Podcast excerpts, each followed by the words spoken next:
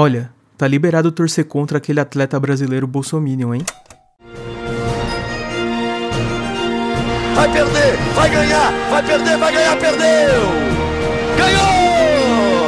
Que é prata, é prata, é prata, é prata, é prata para o Brasil! Já foi, já foi! Marcelo Negrão,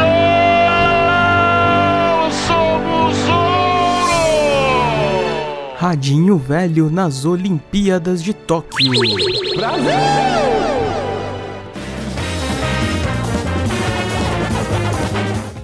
Esse é o primeiro de uma série de boletins olímpicos, eu diria, sobre as Olimpíadas de Tóquio. As Olimpíadas que, no mundo normal, eu teria ido, teria me divertido, mas isso não aconteceu. Eu não fui pro Japão, as Olimpíadas não aconteceram em 2020 e estamos aqui acompanhando pela telinha em 2021. Nem público tem lá nas Olimpíadas por conta aí da pandemia e tudo mais. E a ideia aqui é eu trazer pequenos episódios, assim como são os da série normal aí do podcast, mas focando apenas nas reflexões olímpicas e um pouco do que eu vi ao longo das madrugadas. Eu espero que seja diário esses boletins, mas se não for, eles serão quase diários. Então espero que vocês curtam e me acompanhem nessa jornada olímpica.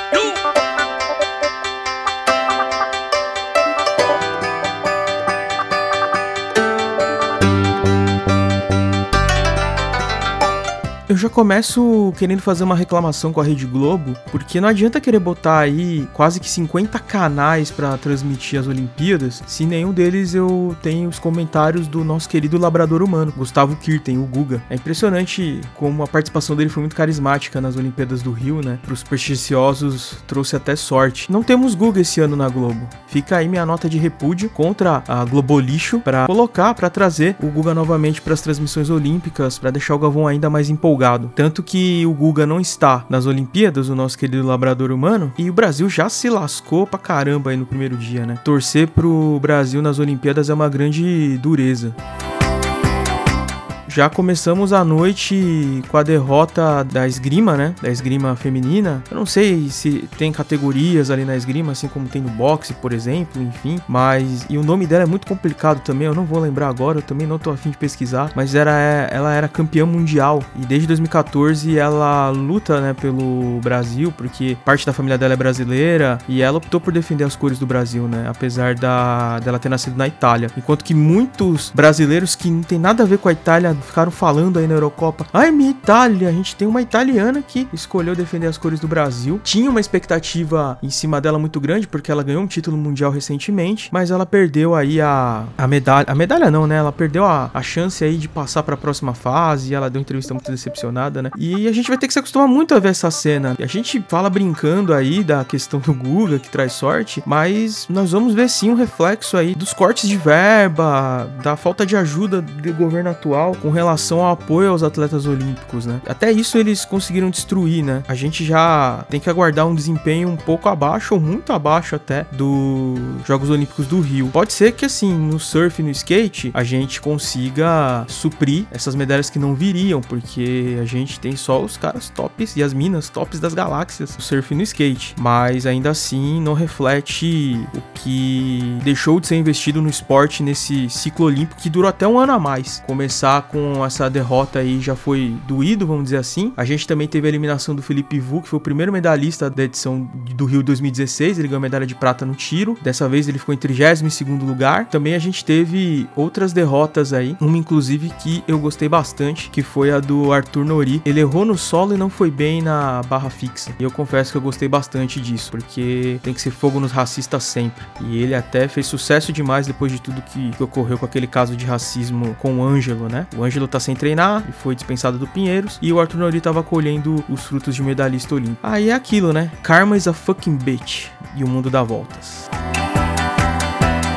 E aí nos esportes coletivos, a gente teve a seleção masculina de vôlei jogando, tiveram uma pequena dificuldade ali no começo do jogo contra a Tunísia, mas a seleção impôs a sua qualidade. Um dos destaques, inclusive, foi o Douglas Luiz, que já vinha sendo destaque nas Olimpíadas por conta da cobertura nos bastidores da Vila Olímpica. E ontem ele ajudou, entrou muito bem no jogo e foi um dos destaques. O Brasil ganhou de 3 a 0 sem grandes sustos. O futebol feminino já jogou duas partidas, ganhou, goleou a China no primeiro jogo e empatou contra a Holanda, sendo um dos principais adversários aí dessa fase de grupos, né, da, da seleção feminina. A atuação da goleira Bárbara foi muito criticada e tudo mais, e também vale o destaque do bebê da, da Cris, que tava comentando pela Globo, que engorfou nela. Mas o Brasil tá bem, acho que tem tudo aí para passar bem para a próxima fase. E eu não sei, eu vejo um brilho diferente nos olhos da Marta dessa vez. Eu vejo um brilho, uma vontade mais absurda ainda do que de outras competições que, que o Brasil entrou. Se vai vai bater medalha de ouro lá no final, eu não sei, mas eu acho que o Brasil vai longe. E vai bem mais longe do que foi no Rio 16, né? Quando se esperava muito, o Brasil jogando em casa, estádio lotado. E a gente começou bem, foi tropeçando e terminou em quarto lugar, se eu não me engano. O Brasil vai,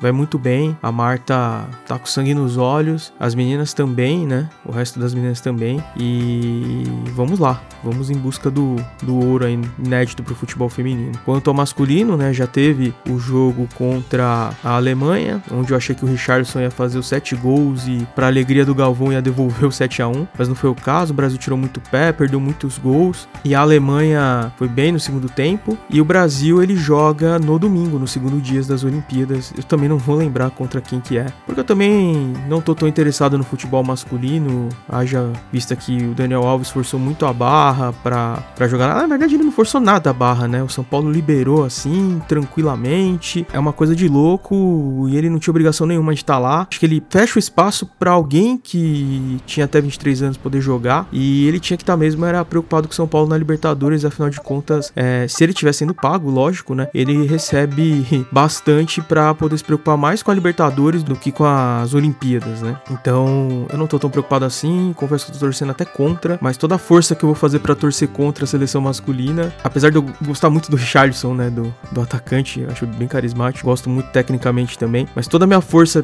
pra torcer contra a seleção masculina eu vou usar a favor da torcida feminina. Eu sei que eu tentei separar as questões do individual do coletivo, mas não tem como também, falando de torcida, não torcer para que tudo flua bem e que dê certo lá no final com a Raíssa Leal, a nossa fadinha do skate. E, cara, teve um, um fator muito emocionante, assim, quando eu vi a, as fotos dela na pista, né, onde vão ser as competições do, dos Jogos Olímpicos com o Tony Hawk. Nossa, nossa, é de arrepiar, porque coisa de 5 anos atrás a gente via a Raíssa em matérias do esporte espetacular realizando o sonho de conhecer a Letícia Buffoni, que é parceira dela de time, do time Brasil, né, nas Olimpíadas, e quando ela foi na, na pista do Sandro Dias, o Mineirinho, no interior de São Paulo. Então você vê assim, ela tinha viralizado como um meme, porque ela era uma garota prodígia do skate, e ela vira uma das principais atletas do skate e do nosso time olímpico, né? Uma das principais promessas de medalha medalha, isso já é foda por si só. Depois tem a idade dela, apenas 13 anos. Olha o potencial que tem. Se você pensar que a carreira do Bob Burnquist, por exemplo, foi longeva, é, a gente vai ouvir falar por décadas e outras gerações vão reverenciar a, a Raíssa. E por fim, a foto dela com Tony Hawk. Cara, para quem não sabe, o Tony Hawk é a entidade do skate, é o maior skatista de todos os tempos. Dá nome a um dos famosos jogos de skate no videogame, né, que é o Tony Hawk's Pro Skater. Tá lá, né, o que ele representa, uma outra geração, ele que tá vendo o skate entrar como esporte olímpico e ele tá acompanhando de perto, e de repente uma garotinha que há 5 anos ela só queria conhecer o Mineirinho, a Letícia Buffoni, e chegou lá. Então isso é muito foda, é de arrepiar quando você vê essas fotos. E outra coisa que é de arrepiar também foi a, a Naomi Osaka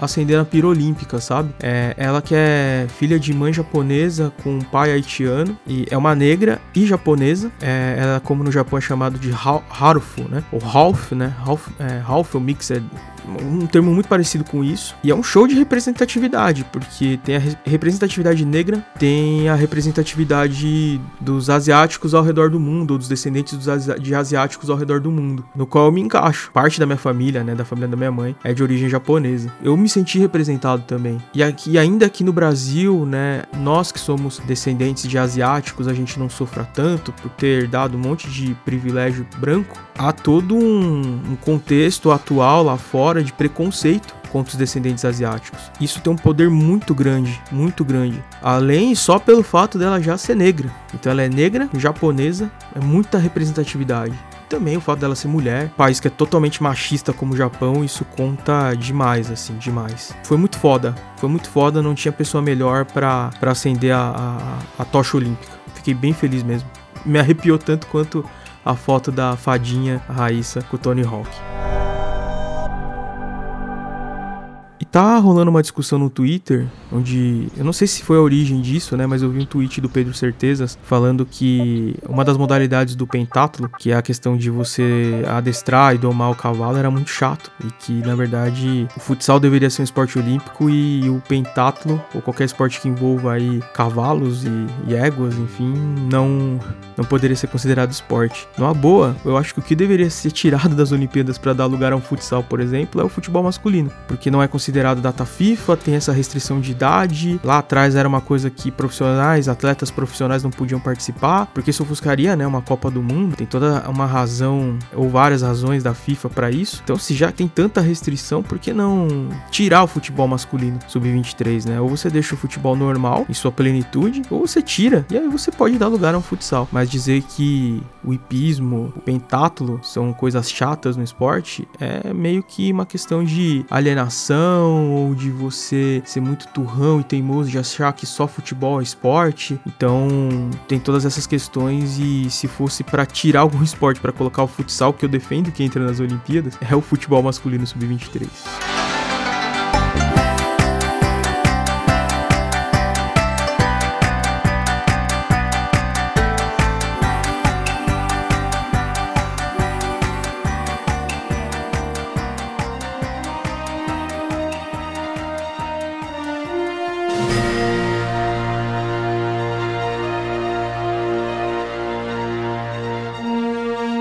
Com isso, encerramos aí o primeiro boletim olímpico do Radinho Velho. Mais boletins virão. Agradeço demais a audiência de vocês e vamos juntos nessa, nos Jogos Olímpicos de Tóquio. Um abraço.